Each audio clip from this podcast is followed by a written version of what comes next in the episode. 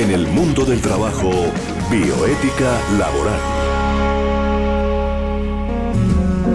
Grato placer saludarles, oyentes de Unipiloto Radio. Hoy es jueves, es mediodía.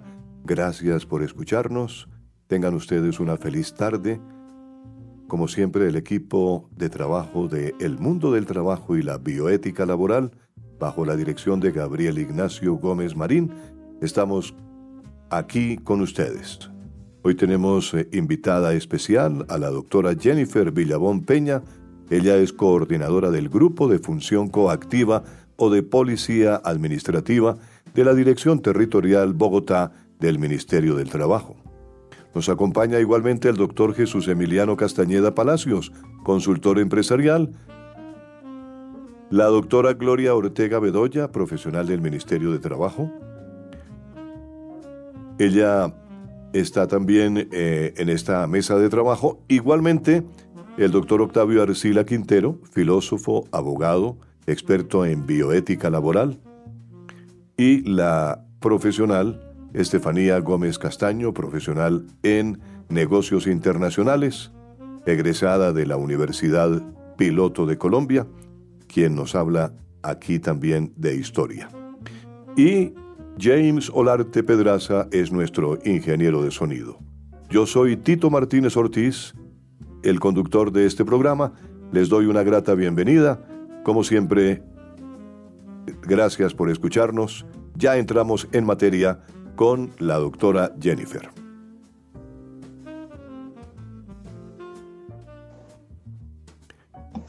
El saludo cordial para la doctora Jennifer Villabón Peña. ¿Cómo está usted, doctora Jennifer?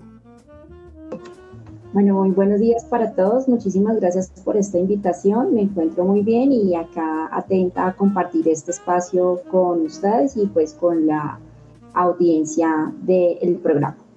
Usted es la inspectora de Trabajo y Seguridad Social, coordinadora adscrita al Grupo de Función Coactiva o de Policía Administrativa de la Dirección Territorial Bogotá, ¿cierto? Correcto, sí señor. Actualmente me desempeño en el cargo de inspectora de Trabajo y Seguridad Social del Ministerio de Trabajo en la coordinación del grupo mencionado. Muy bien. Doctora Jennifer, un poquito más cerquita del micrófono de que, del aparato por el cual usted está hablando, para que se oiga más claro. Eh, usted es abogada, ¿no es cierto? Especialista en Derecho Administrativo y tiene un magíster en Derecho Laboral y Seguridad Social. Así es. Eh, soy abogada de la Universidad Libre de Colombia con especialización en Derecho Administrativo y como se mencionó, eh, actualmente magíster en Derecho Laboral y Seguridad Social.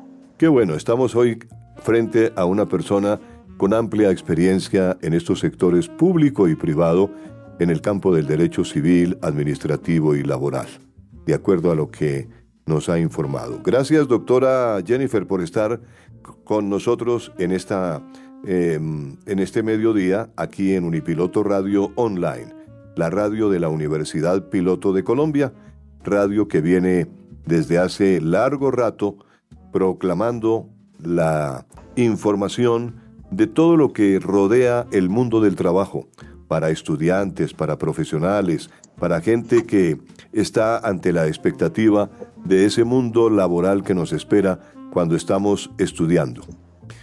Y como usted es eh, experta en eh, el derecho al, trabajo, pues ante la emergencia económica derivada de la pandemia por eh, la COVID-19, le preguntaría qué formas de trabajo fueron implementadas en Colombia teniendo en cuenta las medidas de restricción de la movilidad y distanciamiento social. Doctora Jennifer. Bueno, pues actualmente en Colombia el Ministerio de Trabajo propuso la implementación del trabajo a domicilio, teletrabajo, trabajo en casa y trabajo remoto todas ellas consistentes en modalidades particulares y con diferentes implicaciones prácticas en el mundo laboral. Hablemos un poquitico del trabajo a domicilio. ¿En qué consiste propiamente? Bueno, el trabajo a domicilio está contemplado en el artículo 89 del Código Sustantivo del Trabajo y el artículo 6 del Decreto 210 de 1953 es aquel contrato de trabajo a través del cual el trabajador presta habitualmente servicios remunerados en su propio domicilio, por sí mismo o con la ayuda de miembros de su familia por cuenta de un empleador. Pese que el trabajo a domicilio podría asimilarse al teletrabajo, pues debe advertirse que no es la misma figura jurídica, en efectos prácticos el trabajo a domicilio eh, tiene una amplia aplicación, sobre todo en las empresas del sector confección, donde el trabajador con su propia máquina fabrica un determinado número de prendas para su empleador, siendo importante aclarar que en esta clase de contratos de trabajo el empleador siempre deberá suministrar las materias primas, los elementos destinados para su manufactura por parte del trabajador y este pues al final entrega el producto para el cual fue contratado a desarrollar. Se sugiere que el mismo sea pactado mediante un contrato escrito de trabajo, el cual especifique la forma y el monto del salario. Siempre debe respetarse pues el salario mínimo legal instituido en la legislación colombiana, la forma en la que se suministrará dicha materia prima, su especificación, el pago de prestaciones, seguridad social y los derechos mínimos a favor del el trabajador bajo esta modalidad laboral. Perfecto, doctora Jennifer. Me parece interesante escuchar esta parte y aclarado eso, eh, para los oyentes de Unipiloto Radio, sería bueno explicar en qué consiste el teletrabajo. Bueno, por su parte, el teletrabajo está contemplado en la ley 1221 de 2008 y en el decreto reglamentario 884 de 2012, contemplado en el decreto único reglamentario del sector trabajo, el decreto 1072 de 2015. Consiste básicamente en una forma de reorganización laboral por medio del cual se desempeñan actividades remuneradas utilizando como soporte las tecnologías de la información, las TIC y la comunicación para el contacto entre el trabajador y el empleador, que si se requiere la presencia física de un colaborador en su empresa o oficina, o por consiguiente estos colaboradores se denominarían trabajadores cuando están fuera de estos espacios. En, en ese caso, el teletrabajo estaría clasificado en diversas formas, doctora Jennifer.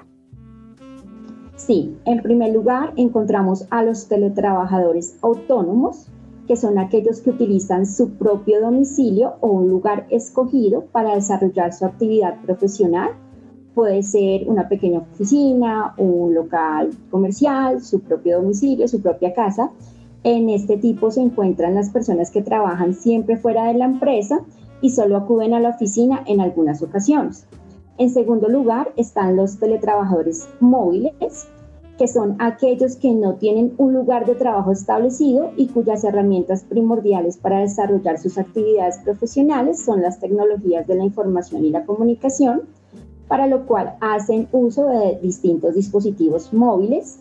Y finalmente encontramos a los teletrabajadores suplementarios, que son los que laboran dos o tres días a la semana desde su casa o en algún otro domicilio y el resto de tiempo sí lo hacen de manera presencial en la empresa u oficina donde se desempeña.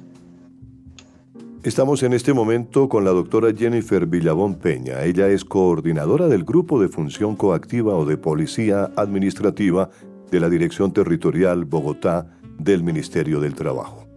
La doctora Jennifer Villabón nos está acompañando en, esta en este mediodía de hoy jueves en el mundo del trabajo, hablándonos precisamente de las diferentes formas que hay de trabajo, hablando del teletrabajo, de la eh, situación eh, y de las formalidades que debe tener en cuenta las personas para implementar en la empresa o en la oficina.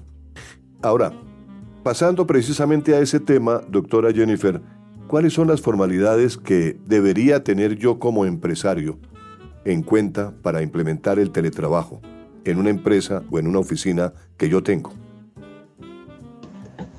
Bueno, básicamente un empleador, pues aparte de la revisión normativa que ya regula la materia, el empleador debe informar de esta vinculación mediante la modalidad del teletrabajo a los inspectores de trabajo de su municipio y en caso de no existir en ese lugar al alcalde municipal.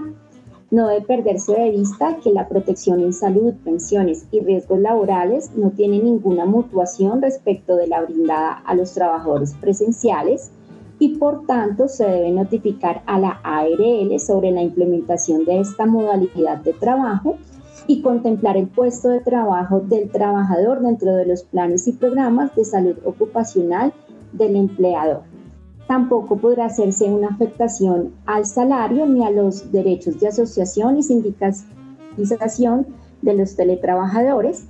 También deberá realizarse la pertinente introducción y ajuste al reglamento interno de trabajo, teniendo en cuenta que a los teletrabajadores no les aplican las disposiciones sobre jornada de trabajo, trabajo suplementario o de horas extras y trabajo nocturno.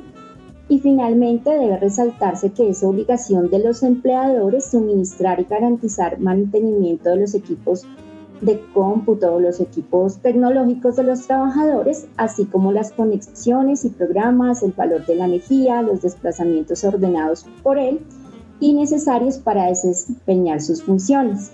Sin embargo, los colaboradores también deben saber que estos elementos y medios que le fueron suministrados por su empleador no podrán ser usados por persona distinta que él mismo como teletrabajador, quien al final del contrato de trabajo deberá restituir los objetos entregados para la ejecución del mismo en buen estado, salvo pues el deterioro natural.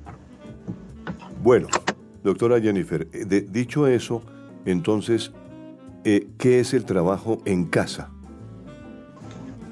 Bueno, el trabajo en casa está previsto en la circular 021 del 17 de marzo de 2020, expedida por el Ministerio de Trabajo y aplicable para los trabajadores del sector privado, así como la circular 041 del 2 de junio de 2020, expedida por el Ministerio de Trabajo para el sector privado y el sector público, y también se desarrolló esta modalidad laboral ya como tal eh, bajo una ley de la República, la ley 2088 de 2021, y en el decreto 1662 del 6 de diciembre del 2021, compilado en el decreto reglamentario 1083 de 2015. El trabajo en casa se entiende como la habilitación del servidor público o trabajador del sector privado para desempeñar transitoriamente sus funciones o actividades laborales por fuera del sitio donde habitualmente las realiza, sin modificar la naturaleza del contrato o la relación laboral o legal.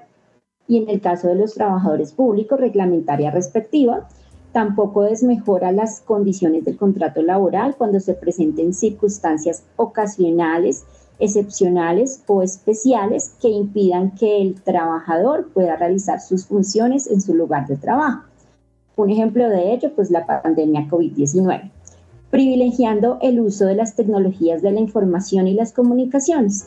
Sin embargo, debemos resaltar que este no se limita al trabajo que puede ser realizado mediante tecnologías de la información y las comunicaciones, medios informáticos o análogos, sino que se extiende a cualquier tipo de trabajo o labor que no requiera la presencia física del trabajador o funcionario en las instalaciones de la empresa o entidad. Por demás, debe indicarse que esta habilitación de trabajo en casa se origina por circunstancias excepcionales, ocasionales o especiales que se puedan extender hasta por un término de tres meses prorrogables por un término igual por una única vez. Sin embargo, de persistir estas excepcionales causas, se extenderá la habilitación hasta que desaparezcan dichas condiciones. Sin embargo, el empleador dispone de la facultad unilateral de dar por terminada esta habilitación de trabajo en casa, siempre y cuando desaparezcan esas circunstancias ocasionales, excepcionales o especiales que dieron origen a la misma. Muy bien, doctora Jennifer. Eh, teniendo en cuenta todo esto que usted nos ha explicado, eh, ¿qué debo tener en cuenta para implementar el trabajo en casa si yo soy propietario de una empresa o de una oficina o de una entidad?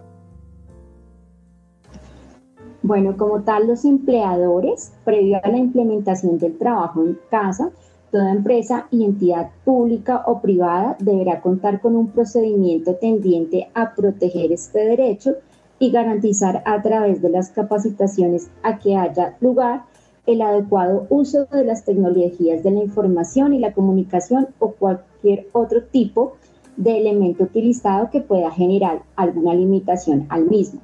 Y en este orden el empleador deberá notificar por escrito a sus trabajadores acerca de la habilitación del trabajo en casa. Y en dicha comunicación se indicará el periodo de tiempo en el que el trabajador estará laborando bajo esta habilitación, sin que se requiera una notificación especial al Ministerio de Trabajo, ni una justa modificación a su reglamento interno. Adicionalmente, debe tenerse en cuenta que para el desarrollo del trabajo en casa y el cumplimiento de sus funciones, el servidor público o el trabajador del sector privado podrá disponer de sus propios equipos y demás herramientas siempre que medie acuerdo con el respectivo empleador y o entidad pública. Por manera de que no, de no llegarse a un acuerdo, corresponderá al empleador suministrar los equipos, sistemas de información, software o materiales necesarios para el desarrollo de la función o de la labor contratada siendo importante advertir en este sentido que en todo caso el empleador es el primer responsable de suministrar los equipos necesarios para el desarrollo de las actividades, cumplimiento de funciones y prestación del servicio bajo la habilitación de trabajo en casa. Finalmente, no debe perderse de vista que la habilitación del trabajo en casa mantiene la facultad subordinante del empleador es decir, de dar órdenes, instrucciones al colaborador, así como de supervisar las labores del trabajador, manteniéndose también todas las obligaciones, derechos y deberes derivados de la prestación personal del servicio en cabeza del trabajador. También deberá respetarse el horario y la jornada laboral de sus colaboradores, su salario, el reconocimiento del auxilio de transporte a título de auxilio de conectividad digital para aquellos que devenguen hasta dos salarios mínimos mensuales vigentes, junto con las garantías laborales, sindicales y de seguridad social ya establecidas en nuestro ordenamiento jurídico. Estamos en el mundo del trabajo y la bioética laboral, programa que se emite desde Unipiloto Radio Online. Y estamos en este momento en contacto con Jennifer Villabón Peña, ella es la coordinadora del Grupo de Función Coactiva o de Policía Administrativa de la Dirección Territorial Bogotá del Ministerio del Trabajo. Gracias, doctora Jennifer, por continuar en, nuestra, nuestro contacto en esta tarde aquí en el mundo del trabajo. Eh, después de escucharla hablar sobre estas diferentes formas de trabajo, se me ocurre que tal vez quedaría un poquito eh, pendiente de otro sistema de trabajo que es el trabajo remoto. ¿En qué consiste propiamente ese trabajo remoto? Bueno, el trabajo remoto fue establecido mediante la Ley 2121 de 2021 y se entiende como una forma de ejecución del contrato de trabajo en la cual toda relación laboral, desde su inicio hasta su terminación, se debe realizar de una manera remota mediante la utilización de tecnologías de la información y las telecomunicaciones u otro mecanismo similar donde el empleador y el trabajador no interactúan físicamente a lo largo de la vinculación contractual.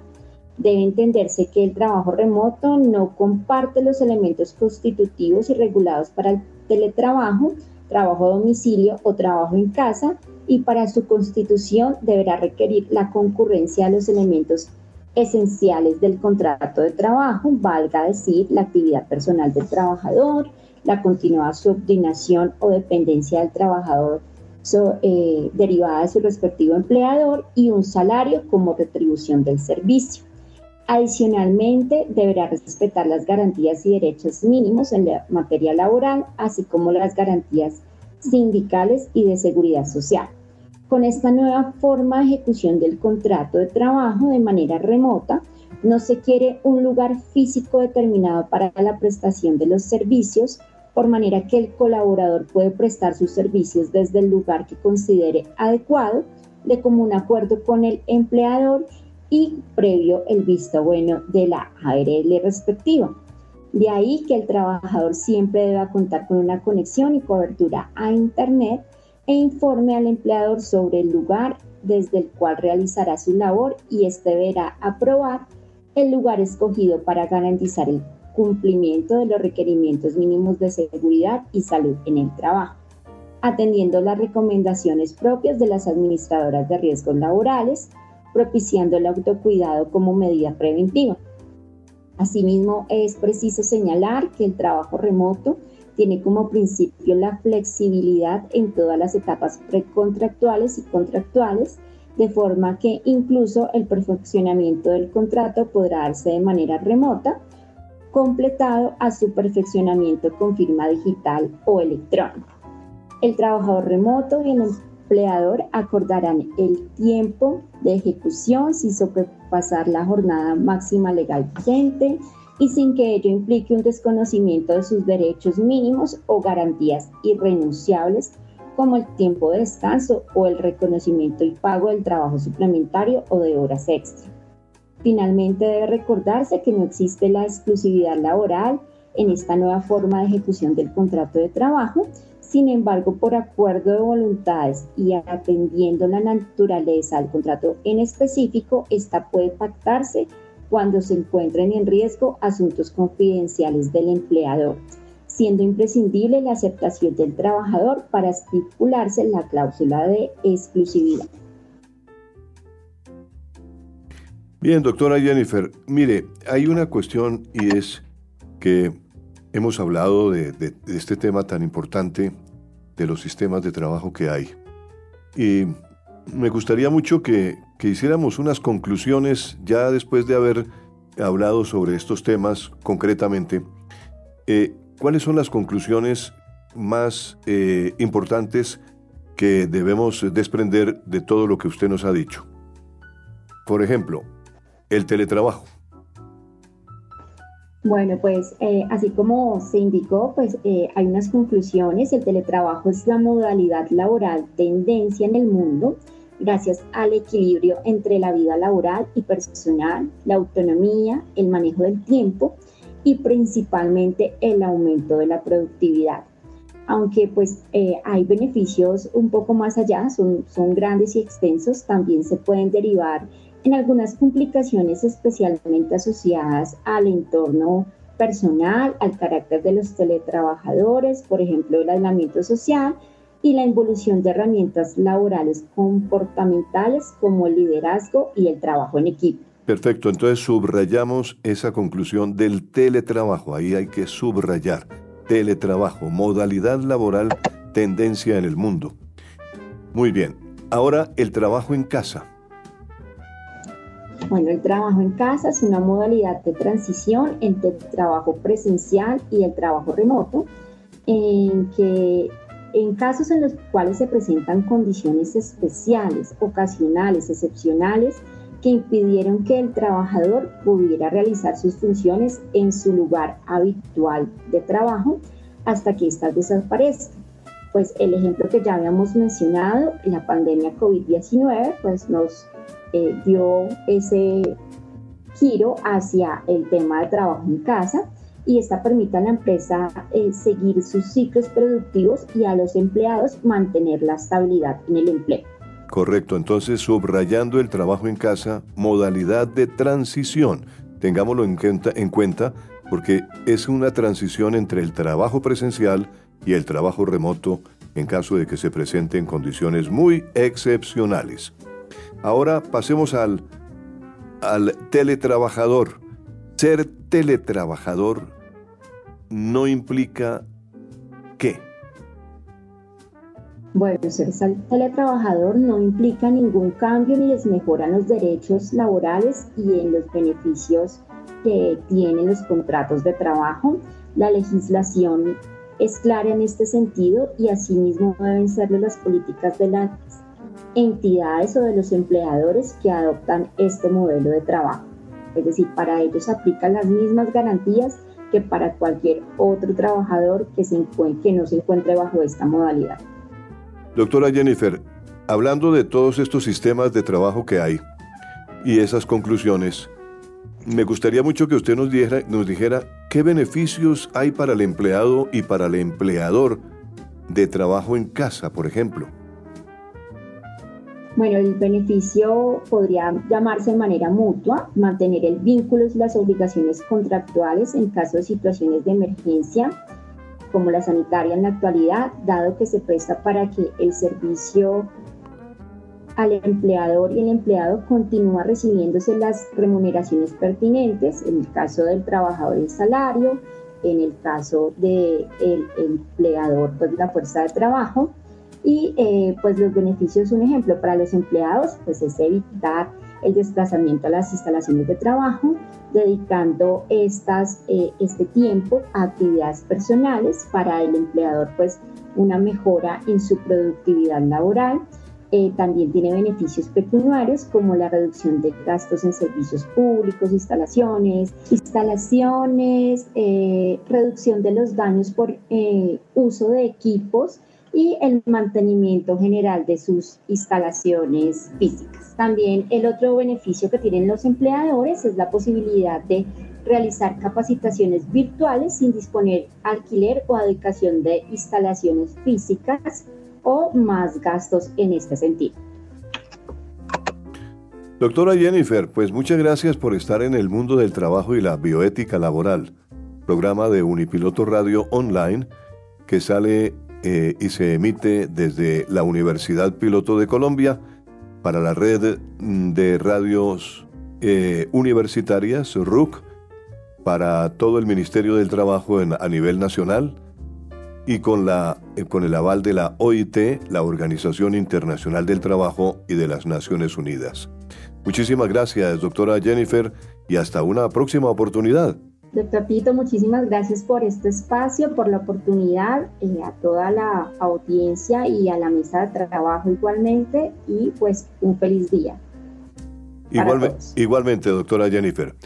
Estamos en el mundo del trabajo y la bioética laboral aquí en Unipiloto Radio Online. Regresamos con otros temas importantes a continuación, pero queremos hacer un corte musical, por ello nos acompaña Estefanía Gómez Castaño con la música en el mundo del trabajo y la bioética laboral. Para el día de hoy tenemos al cantante Rubén Blades, compositor de salsa panameño. Se ha dedicado a una vida entera de estas canciones, las cuales hacen sinónimo de problemas sociales, de desgracias familiares y de política todas en su gran mayoría enfocadas al territorio latinoamericano.